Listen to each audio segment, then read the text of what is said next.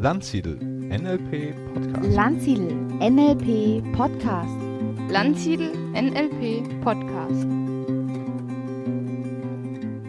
Ja, herzlich willkommen zu einer neuen Ausgabe des Landsiedel Podcasts und ich freue mich heute sehr mit der Annette Fehrmann zu sprechen. Hallo Annette. Grüß dich, Stefan. Ja, schön, dass du da bist, schön, dass du dir die Zeit genommen hast und wir haben ja heute ein existenzielles Thema vor uns, nämlich das existenzielle Coaching.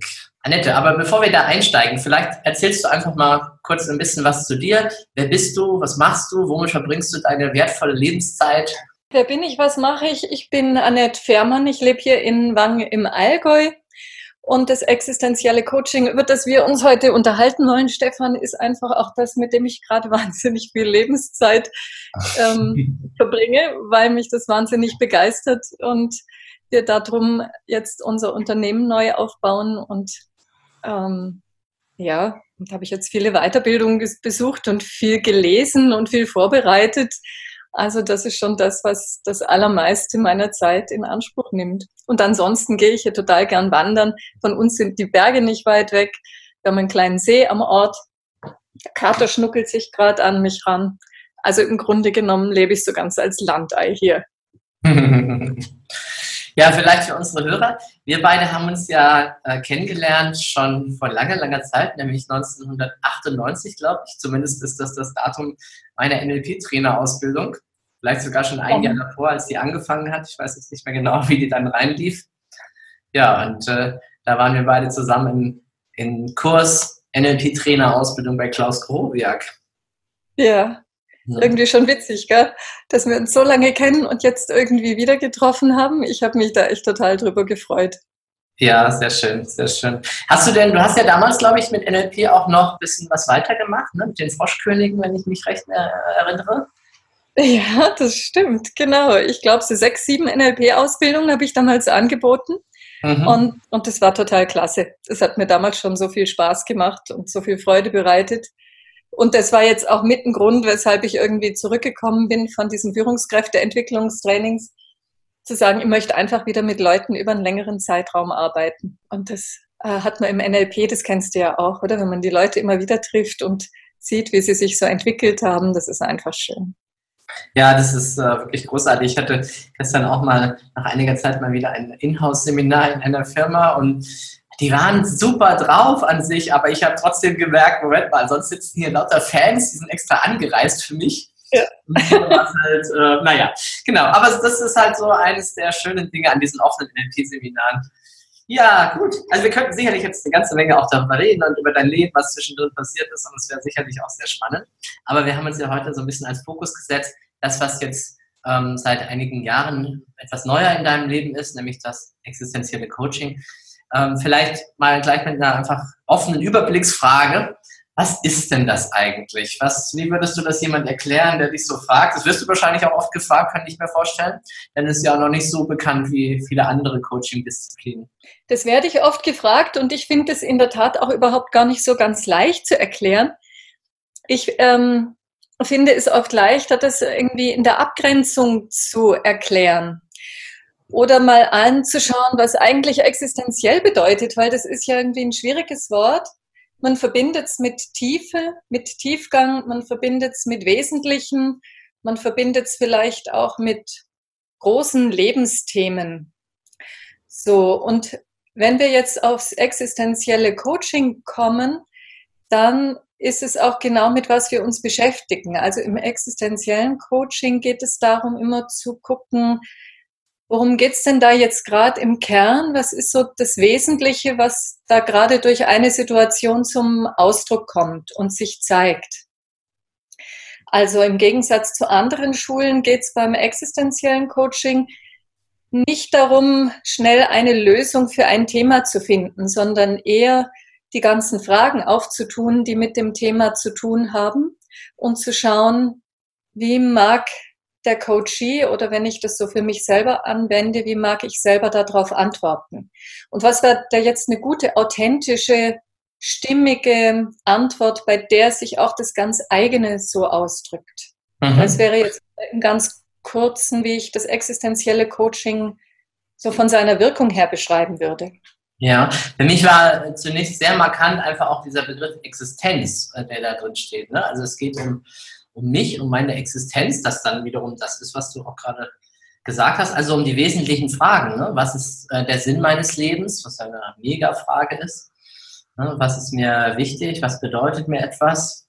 Ähm, und schon äh, spannend da zu schauen. Und klar, dass es dann nicht so eine kurze Antwort geben kann, wie wir es manchmal so im NLP haben, jetzt machen wir mal drei Schritte und dann ist das Problem weg, sondern eher tiefer in sich hineinzugehen.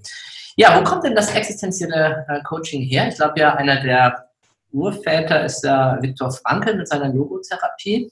Ja, genau. Und das ist ja jetzt schon gute 100 Jahre alt.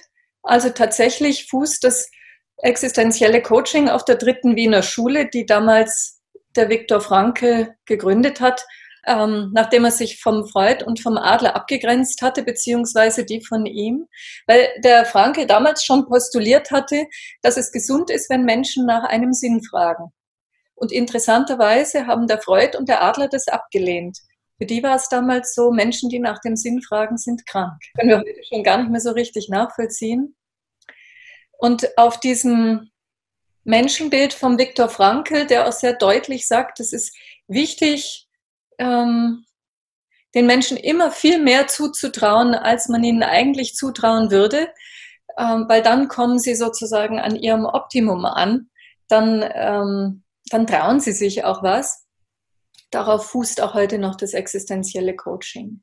Ja, ich wollte gerade wollt noch kurz was zum Viktor Frankl sagen, weil vielleicht nicht jeder äh, den kennt und es ist ja doch eine sehr interessante Geschichte, wie er im Konzentrationslager war und gerade dort eben diese die Grundlagen für diesen Ansatz gelegt hat, äh, gerade in einem Moment, wo es um Leben und Tod geht, also wirklich auch um die Existenz und dort gesagt hat, wir brauchen einfach einen Sinn oder er braucht auch einen Sinn, um hier wieder lebend rauszukommen, um äh, der Nachwelt davon zu berichten, was hier passiert ist.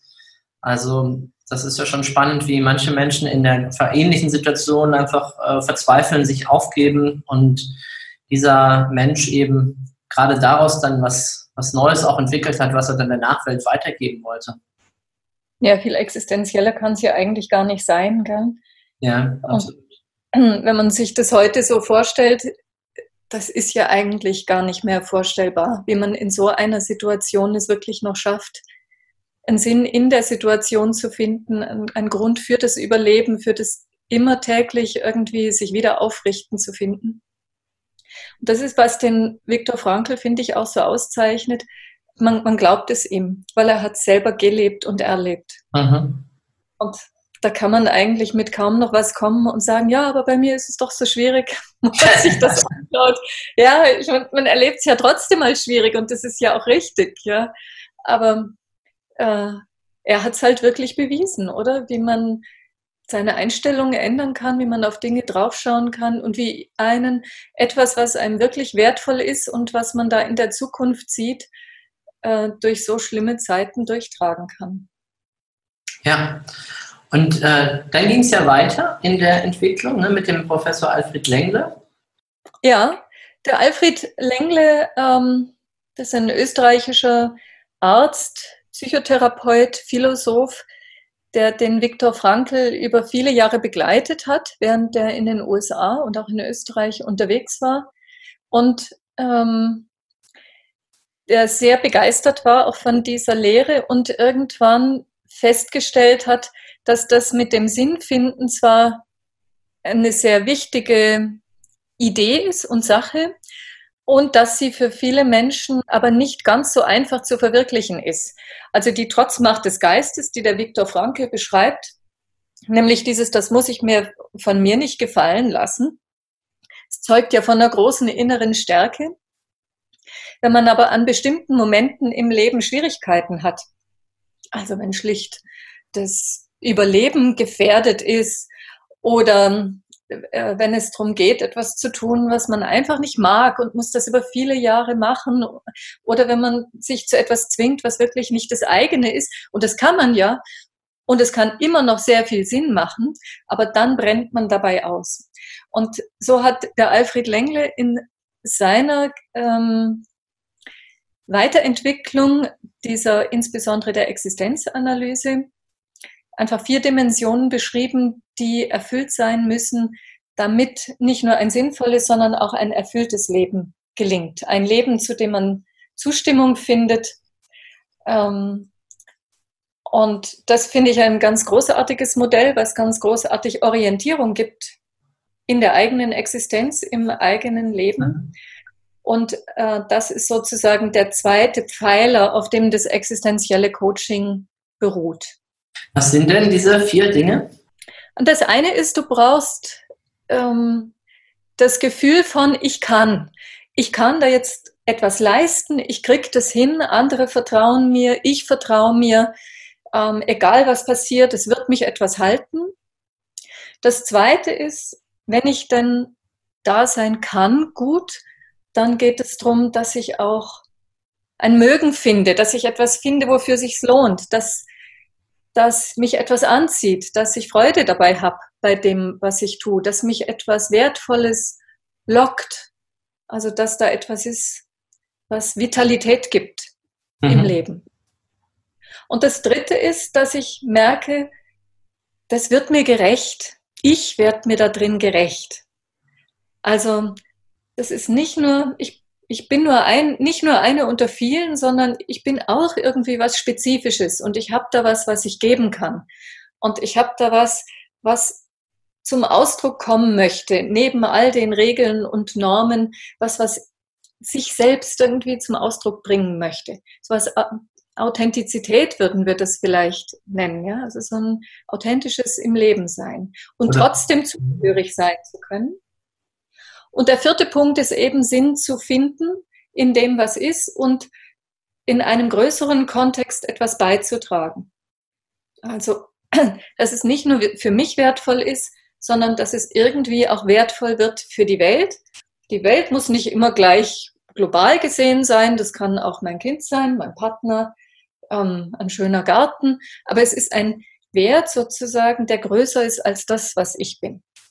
Und wenn diese vier Grundbedingungen erfüllt sind, wenn ich in diesen vier Dimensionen Ja sagen kann zu etwas, dann ist die Wahrscheinlichkeit, dass es mir, dass ich so ein Gefühl kriege von innerer Erfüllung, von Glück, von ähm, so passt echt alles, erleben kann. Wow, ja. Und das ist so simpel. Stefan, oder? Das ist so, ich finde das so eingängig, das finde ich so simpel. Und gleichzeitig hat er all diese vier Dimensionen wirklich noch so ausgefeilt in der Tiefe beschrieben, was da wirklich dazu gehört, welche personalen Aktivitäten man braucht, zu was für Stressreaktionen es kommt, wenn man an einer Stelle eben nicht wirklich zustimmen kann und sich aber nicht traut, das auszudrücken, dass ich das wirklich eine großartige Landkarte finde. Mhm. Also wenn du jetzt gefragt wirst, so ganz allgemein, was ist der Sinn des Lebens? Was würdest du dann antworten?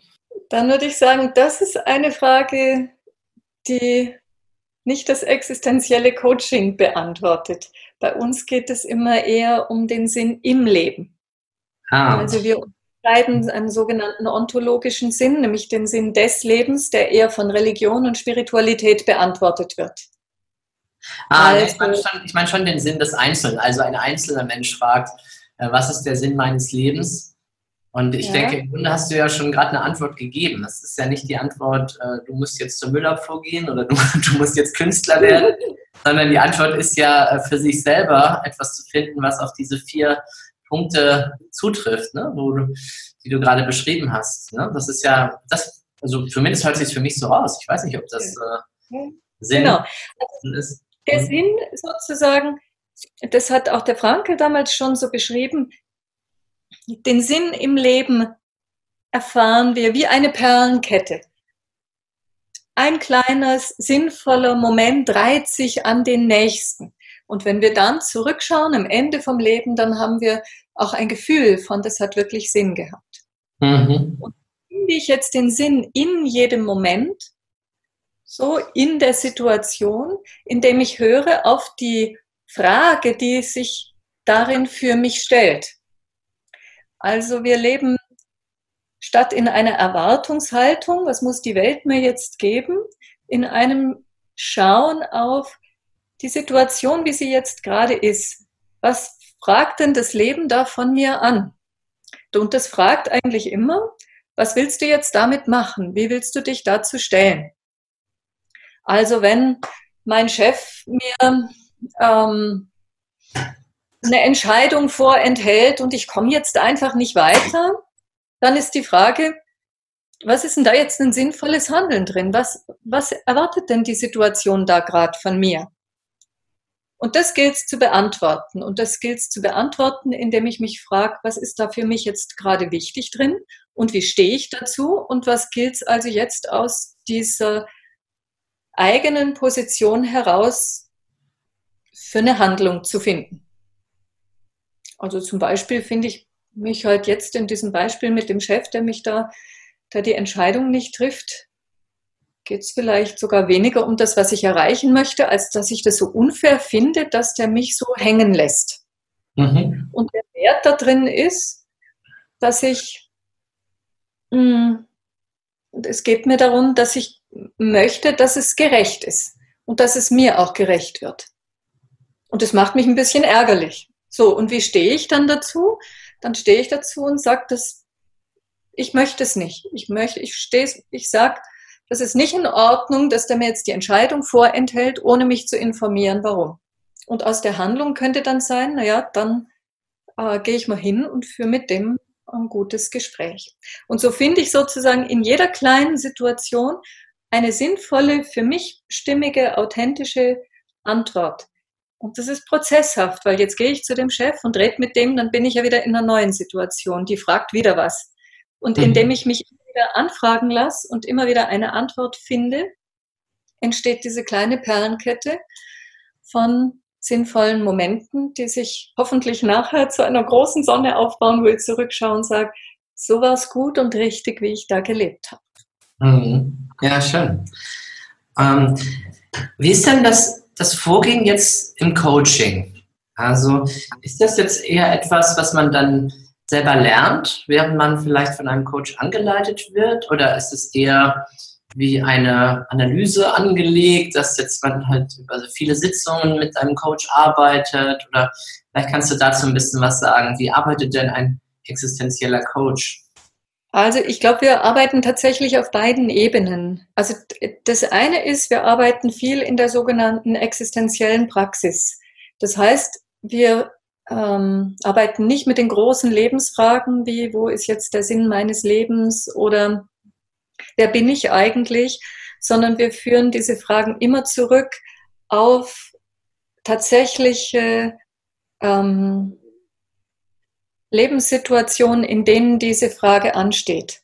Also wann stellst du dir die Frage, wer bin ich eigentlich, in welchen Situationen? Und von den Situationen gehen wir dann aus und führen Menschen durch einen Prozess, nämlich darüber, die Situation wirklich auf Realität und Möglichkeiten zu prüfen, die da drin stecken. Bedeutet, dass man auseinander dividiert ein bisschen, was ist eher Interpretation, was ist ideal und was ist wirklich Fakt. Oft zeigt sich da drin schon ganz viel. Der zweite Schritt ist ein phänomenologisches Vertiefen. Bedeutet, dass wir als Coach helfen, unserem Coachee wirklich in der Tiefe zu begreifen, worum es ihm da eigentlich gerade geht. Was ist das Wesentliche? Was ist die Frage? Was ist das tiefe Gefühl, was da drin steckt. Und dann, wenn das geklärt ist, fragen wir, wie er sich darin versteht und wie er zu steht zu dieser Situation. Das heißt, wir fordern ganz explizit zu einer Stellungnahme auf. Das ist der Kern des existenziellen Coachings, wo sich für mich deutlich unterscheidet zu anderen Schulen. Dieses Position beziehen, dieses Beurteilen, dieses aus der inneren Mitte heraus etwas wirklich auf Stimmigkeit prüfen und zu sagen, so finde ich das richtig und wichtig. Und hilft dann zu einem Handeln zu kommen.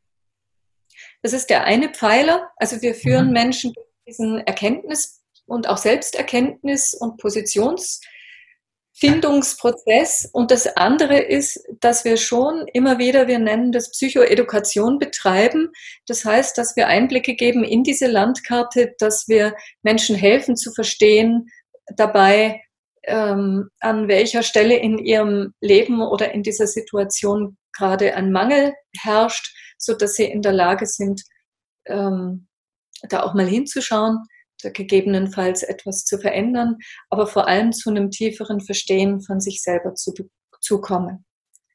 Wenn man das richtig lernen will, dann muss man allerdings ein Buch lesen oder eine Ausbildung machen. Also das, ich glaube, äh, ganz in dieser Tiefe wird sich das in einem Coaching-Prozess nicht erschließen, die Landkarte an sich.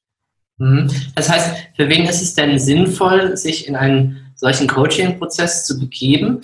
Und wie lange, wenn man das sagen kann, dauert denn so ein Prozess? Also immer dann, wenn es um Themen geht, die sich schon eine ganze Weile nicht klären lassen, kann das hilfreich sein, in so ein existenzielles Coaching zu gehen. Immer dann, wenn es um Fragen geht, die nicht nach einer schnellen Lösung rufen, sondern nach einem tieferen Verstehen ähm, anfragen, dann ist es gut, in ein existenzielles Coaching zu gehen. Und wie lang so ein Prozess dauert, ist total unterschiedlich. Ich kann mich erinnern, ähm, auf den Coaching-Tagen bei euch in Zeilitzheim im letzten Jahr, da hatte ich eine, ähm, eine Frau, die sich bereit erklärt hat, für eine Demo zur Verfügung zu stellen, zu stehen. Das war in zehn Minuten durch. Und mhm. die war jetzt mhm. wieder auf auf dem Coaching-Modul, was stattgefunden hat bei dir in der Villa in Kitzingen. Und sie hat gesagt, das war durch und es hat alles verändert. Und sie hat jetzt einen neuen Job und sie ist glücklich und sie versteht immer noch nicht so ganz, was stattgefunden hat, aber es war großartig. Also es kann zehn Minuten dauern und mit manchen Leuten arbeite ich, die kommen zehnmal. Meistens geht es aber relativ schnell. Ja, jetzt hast du gerade schon angesprochen, also eine Möglichkeit, das mal in Aktion zu erleben, ist auf unseren Coaching-Tagen, wo es darum geht, einfach mal die Methode kennenzulernen, durch eine Demo, durch Diskussion oder durch Fragen. Und wer das vertiefen möchte, der kann das tun in einem Fünftages-Coaching-Modul, was wir anbieten im Rahmen unserer modularen Coaching-Ausbildung äh, mit dir als Trainerin. Und dann gibt es ja noch auch eine richtig große Ausbildung, äh, die ihr bei euch anbietet. Vielleicht magst du dazu auch gerade ein bisschen was erzählen. Für wen ist das interessant? Äh, worum geht es dabei? Also das Coaching-Modul ist natürlich eine tolle Möglichkeit, um mal reinzuschnuppern und zu schauen, liegt mir diese Art und Weise. Und, ähm, und ich war sehr erstaunt, wie es gelingt, in diesen fünf Tagen schon wirklich äh, tolle, tiefe Erfahrungen zu machen. Und was wir zusätzlich anbieten, ist unsere Coaching-Ausbildung geht über zwei Jahre, in, die man äh, und man kann auch einfach nur das erste Jahr besuchen. Im ersten Jahr geht es darum, die Landkarte, von der ich vorhin gesprochen habe, diese vier Dimensionen des Lebens ähm, zu verinnerlichen und zu vertiefen und mit sich in Verbindung zu bringen. Das ist keine klassische Coaching-Ausbildung. Da geht es wirklich darum, ähm, diese existenzielle äh, Basis zu verstehen und zu verinnerlichen. Und im zweiten Jahr geht es dann ganz viel um existenzielle Praxis. Da geht es um das Prozessmodell vom existenziellen Coaching. Wie, wie führe ich jemand in dieses tiefe Verstehen? Wie führe ich jemand in eine eigene Stellungnahme? Was mache ich, wenn es da drin schwierig wird? Ähm, und damit sind wir das zweite Jahr beschäftigt. Nach diesen zwei Jahren hat man wirklich eine sehr fundierte Basis ähm, mit der man gut coachen kann und auch in eine eigene Praxis gehen kann. Und wie ich finde, die sich auch genial verbinden lässt mit anderen Schulen.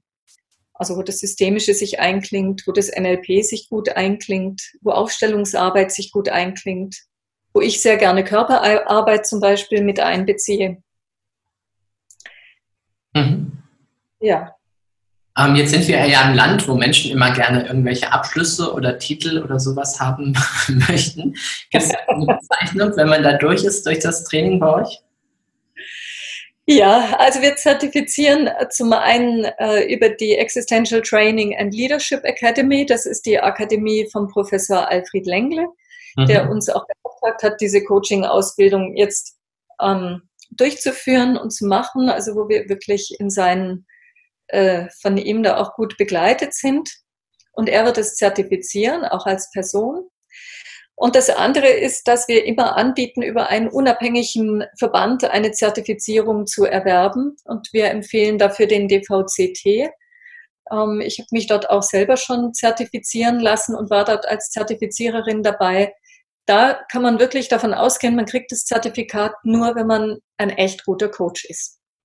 Und das halte ich neben all den ähm, Zertifikaten, die es sonst gibt, wo man halt einfach nur was abgesessen haben muss, für eine, eine tolle und wirklich vergleichbare Sache. Und da unterstützen wir. Mhm, ja, also wer jetzt sich dafür interessiert, mit dem Fünf-Tages-Modul bei uns, das wird auch angerechnet, das ist quasi auch schon der Start äh, und kann dann eben das auch noch, wenn er merkt, das ist meine Methode, auch noch weiter fortsetzen und dort eine richtig intensive Coaching-Ausbildung machen und auch zum Abschluss bringen. Mhm, genau. Ja, was gibt's denn, äh, was würdest du jemand empfehlen, der sagt, ja Mensch, das hört sich ja spannend an, ich würde jetzt gerne einfach mal vielleicht ein bisschen reinlesen oder mich mal informieren. Ne, was könnte der denn machen? Gibt es irgendwie einen, einen Buchtipp von dir dazu?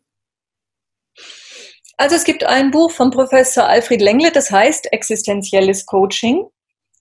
Ähm, das könnte ich empfehlen zu lesen. Es ist allerdings, wie ich jetzt von einigen gehört habe, nicht so ganz einfach zu lesen.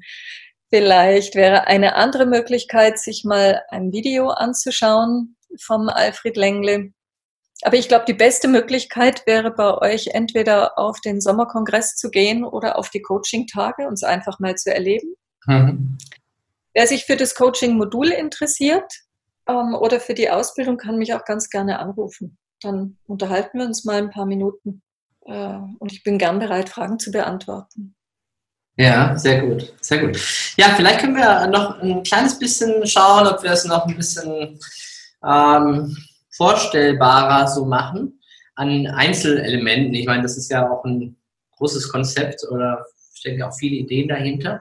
Aber was ist denn exemplarisch so eine Übung, die man in so einem Coaching-Modul oder so macht, äh, die das vielleicht ein bisschen transportiert oder einen kleinen Schritt zumindest davon transportiert. Was, was gebt ihr den Teilnehmern so für Übungen? Was, was sollen die machen in Partnerarbeit oder so? Oh, da machen wir sehr verschiedene Dinge. Also das eine ist, dass wir ähm, häufig in ein Thema einführen, indem wir erstmal Fragen mitgeben, die ins eigene Erleben führen. Also sowas wie, Hast du mal, finde mal Beispielsituationen, in denen du wirklich in 100% innerer Zustimmung ähm, etwas getan hast. Mhm. Und wie hat sich das angefühlt und zu was hat das geführt? Und wie war das, wenn du, wie ist es, wenn du etwas tust, zu dem du keine Zustimmung hast? Das heißt, wir, ähm, wir schauen, dass wir erstmal Menschen ins Erleben führen, bevor wir etwas theoretisch aufarbeiten, was wir dann anschließend tun. Mhm. Es gibt aber auch Übungen wie ähm, zum Beispiel die Sinnerfassungsmethode, wo es darum geht, zu einer Frage, die sich gerade im Leben stellt, sich wirklich gegenseitig mit Hilfe von einem Arbeitsblatt, auf dem äh, existenzielle Fragen vorformuliert sind, sich da mal durchzutasten und zu schauen, was passiert denn, wenn ich diese Fragen dem anderen stelle und den durch den Prozess begleite ganz klassisch in Dreiergruppen, ein Beobachter, einen Coach, einen Coachee. Im Gegensatz zu, oder was heißt im Gegensatz, das sind oft eher längere Übungen. Also da nimmt man sich schon eine halbe Stunde, Stunde Zeit, um jemand durch seinen Prozess zu führen. Muss dabei ein bisschen gucken, wo bewege ich mich gerade. Nicht immer sind die Fragen jetzt so möglich. Das heißt, da braucht es auch ein bisschen eigenes Gespür, Intuition, was jetzt gerade passt. Aber das wäre so eine ganz klassische größere Übung, die wir machen zwischendurch. Mhm. Und es geht immer darum, wirklich mit ganz eigenen Beispielen zu arbeiten. Das, äh, diese Art von Coaching lässt sich nicht an Rollenspielen trainieren. Genau, das heißt, wir finden halt immer zwei Dimensionen. Zum einen lerne ich das, wie ich als existenzieller Coach mit jemand anderem arbeite, ihn durch den Prozess führen kann. Aber in der anderen Rolle bin ich natürlich auch derjenige, der durchgeführt wird und habe eben die Möglichkeit, mit echtem eigenem erleben, zu arbeiten, daran zu lernen, zu wachsen, mich weiterzuentwickeln, erfahre also den Ansatz quasi äh, hautnah an mir selbst. Ist das richtig? Das ist richtig. Und was, was ein bisschen schwer zu vermitteln ist, ist, dass das Methodische nicht im Vordergrund steht, sondern worauf wir immer wieder reflektieren, ist die Haltung, in der wir da mit unserem Coachee umgehen. Ist die, ist das Zeitgeben, ist das ähm, Fragen stellen, die keine Richtung vorgeben, sondern die eher öffnen und in die Tiefe gehen. Es gibt immer einen Prozess, der dahinter liegt, aber es ist keine Technik- oder Tool-orientierte Methode. Und mhm. das bedeutet ganz viel darauf, gemeinsam dann auch schauen in der Auswertung, was konkret hat denn jetzt dazu beigetragen, dass es zu so einem Schlüsselerlebnis gekommen ist? Was konkret hat denn jetzt dazu beigetragen, ähm, dass diese, manche berichten ja tatsächlich von so einem 180-Grad-Wandel in einer Empfindung, die sie zu etwas haben oder zu so einem Lebensgefühl, hat jemand gesagt. Mein, mein Lebensgefühl hat sich so um 180 Grad gedreht. Aber was war denn jetzt eigentlich der Schlüssel da drin? Das heißt, wir werten sehr differenziert aus, welche Haltung, welches Verhalten, welches Miteinander dazu beigetragen hat, dass das entstanden ist. Weil wir gehen immer davon aus, dass die Dinge nur geschehen können. Wir gehen nie davon aus, dass wir sie machen können. Wir können nur einen Raum öffnen, in dem etwas passieren kann. Das ist, ähm, das ist mhm. die Basis, auf der wir agieren. Mhm. Das ist vielleicht für manchen, der aus dem NLP kommt, erstmal eine kleine Umstellung. Da Absolut. Wir sagen so Schritt 1, 2, 3, mach jetzt das, mach jetzt das, mach jetzt das. Ah, geht nicht, dann mach das. Ne? So dieses, ähm, ja. Ja, ja so hat jede Methode so ihre Eigenheiten und äh, vielleicht auch Stärken, äh, die sie halt für sich nutzen kann. Mhm. Ähm, was würdest du denn sagen, was ist in deinem Leben passiert, seit du diese Methode kennengelernt hast? Wie hast du für dich davon profitiert? Ja, auch in meinem Leben hat sich richtig viel ähm, geändert dadurch, weil ich jetzt anfange, mein ganz eigenes zu leben. Mhm. Und das, was ich mache, nämlich diese Ausbildung anbieten, das fühlt sich wirklich an für mich wie ein Fisch im Wasser sein. Und das lässt sich irgendwie nicht anders beschreiben als so, äh, als viele Glücksgefühle, die einfach dadurch entstehen, dass sie mein Leben so gestaltet habe ähm, und dass es so geworden ist und so viel Unterstützung erfährt in etwas, wo ich das Gefühl habe, da komme ich wirklich mit meinem ganzen Potenzial zum Ausdruck und ich tue was richtig Wertvolles, Sinnvolles. Und das ist dadurch entstanden. Mhm.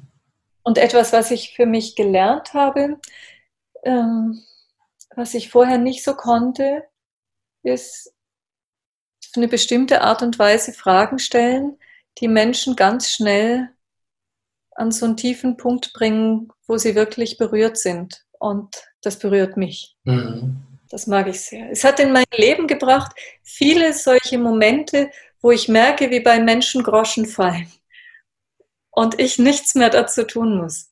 Und für mich gibt es nichts Schöneres als das, wenn da etwas passiert. Mhm. Ja, was würdest du aus deiner Sicht unseren Hörern mitgeben wollen? So, ich denke jetzt eher so an, wie soll ich das sagen, Tipps fürs Leben oder was, oder eine Weisheit oder eine Lebenserfahrung von dir. Was denkst du, was ist, äh, was würdest du aus deiner Sicht Menschen mitgeben? Ich habe das Gefühl, etwas, was total wichtig ist, ist, dass wir uns mehr Zeit nehmen, uns mit den Fragen, die uns beschäftigen, ähm, dass wir uns für diese Fragen Zeit nehmen, dass wir uns Zeit nehmen, wirklich in uns nicht in uns reinzuhorchen, in uns reinzuspüren und dem ein bisschen Raum zu geben, was sich da zeigt.